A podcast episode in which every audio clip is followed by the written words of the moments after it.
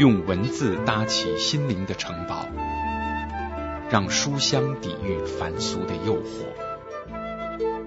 读书人。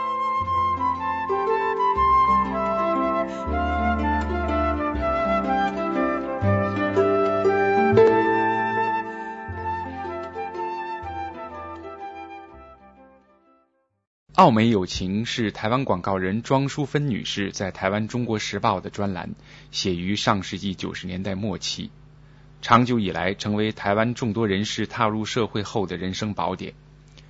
在大陆出版后，很多人将其与《澳美观点》这类专业书籍混淆。事实上，这本书以细腻温婉的笔触，讲述了许多人际沟通的小故事。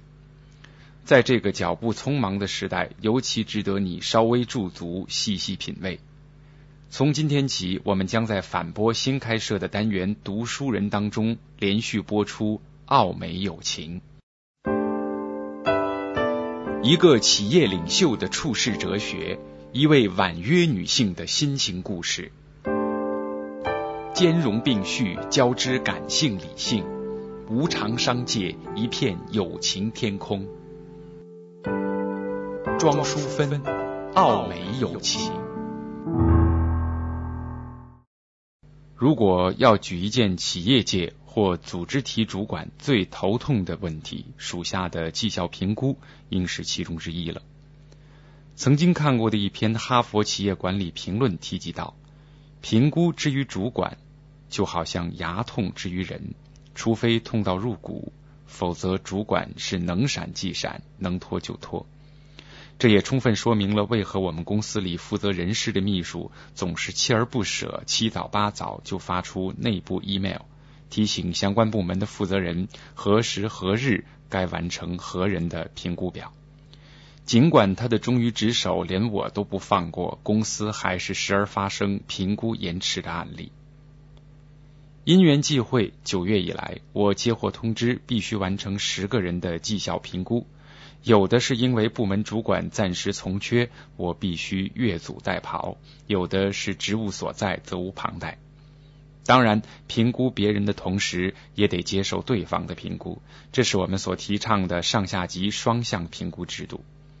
虽然在此制度的考验下已度过无数岁月，照理说应当早已培养出兵来将挡、水来土掩的从容不迫，我却依然像个初试提升的年轻主管。带点忐忑不安，也带点对评估抱持的崇敬信念，总期盼每次的上下评估，双方都借此增进彼此的了解，双方都能够妥善管理相互的期望，进而达到行家所谓的双赢境界。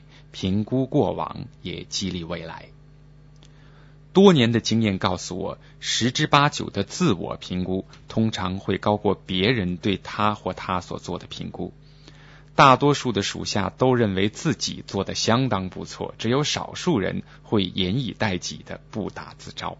对于后者，我相信主管都会像发现稀有动物般珍惜，必要时还得猛打强心剂，以提升对方的自信心。除非主管与属下的看法差距过大，绩效评估的过程其实并不如人们想象的那般困难。一个企业领袖的处世哲学，一位婉约女性的心情故事，兼容并蓄，交织感性理性，无常商界，一片友情天空。庄淑芬，澳美友情。美国有两位教育专家曾经共同推出一种叫做“九哈利之窗”的说法。他们认为，每个人都像一栋拥有四个房间的屋子。通常，外人可以看到第一间和第二间，而我们自己则可以看到第一间和第四间。第一个像三角窗的房间是外人与自己都看得到的；第二个房间别人看得到，而我们却毫无知晓；第四个房间可能因为本性害羞或隐私之故不肯公诸于世。而最后的第三间，则是神秘莫测，属于我们的无意识或潜意识。有些人从里到外只有一个房间，你看到的就是他的全部；也有人百般设法使第一个房间越小越好，别人最好什么都看不到。事实上，无论身处任何的团体，我们要做的第一件事就是决定四个房间究竟要保持相同或相异。你希望在大众之前的我和私下的我是否里外一致？或者你想塑造自己成为一条多重个性的变色龙？这道习题的答案没有对错，因为我们居住的都是自己选择的新房。我就知道有这么一个女孩，她完全不愿意别人走进她的私生活，所以她的公与私就完全两码事。一般说来，对职场的个人而言，第一个房间越大，也就是别人看到的和自己看到的有极大重叠，工作可能愈加顺畅愉快。毕竟。心防不是心理的防线，我们仍然期待自己的人格持续一致。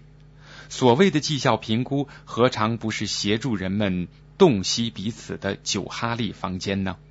如果我们真的想打通内在的心房，评估时就必须倾听对方所陈述的我们，相对的也一定要诚实的表达自己内心的感受。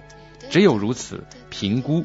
才能为我们找到那把通往彼此心房的钥匙。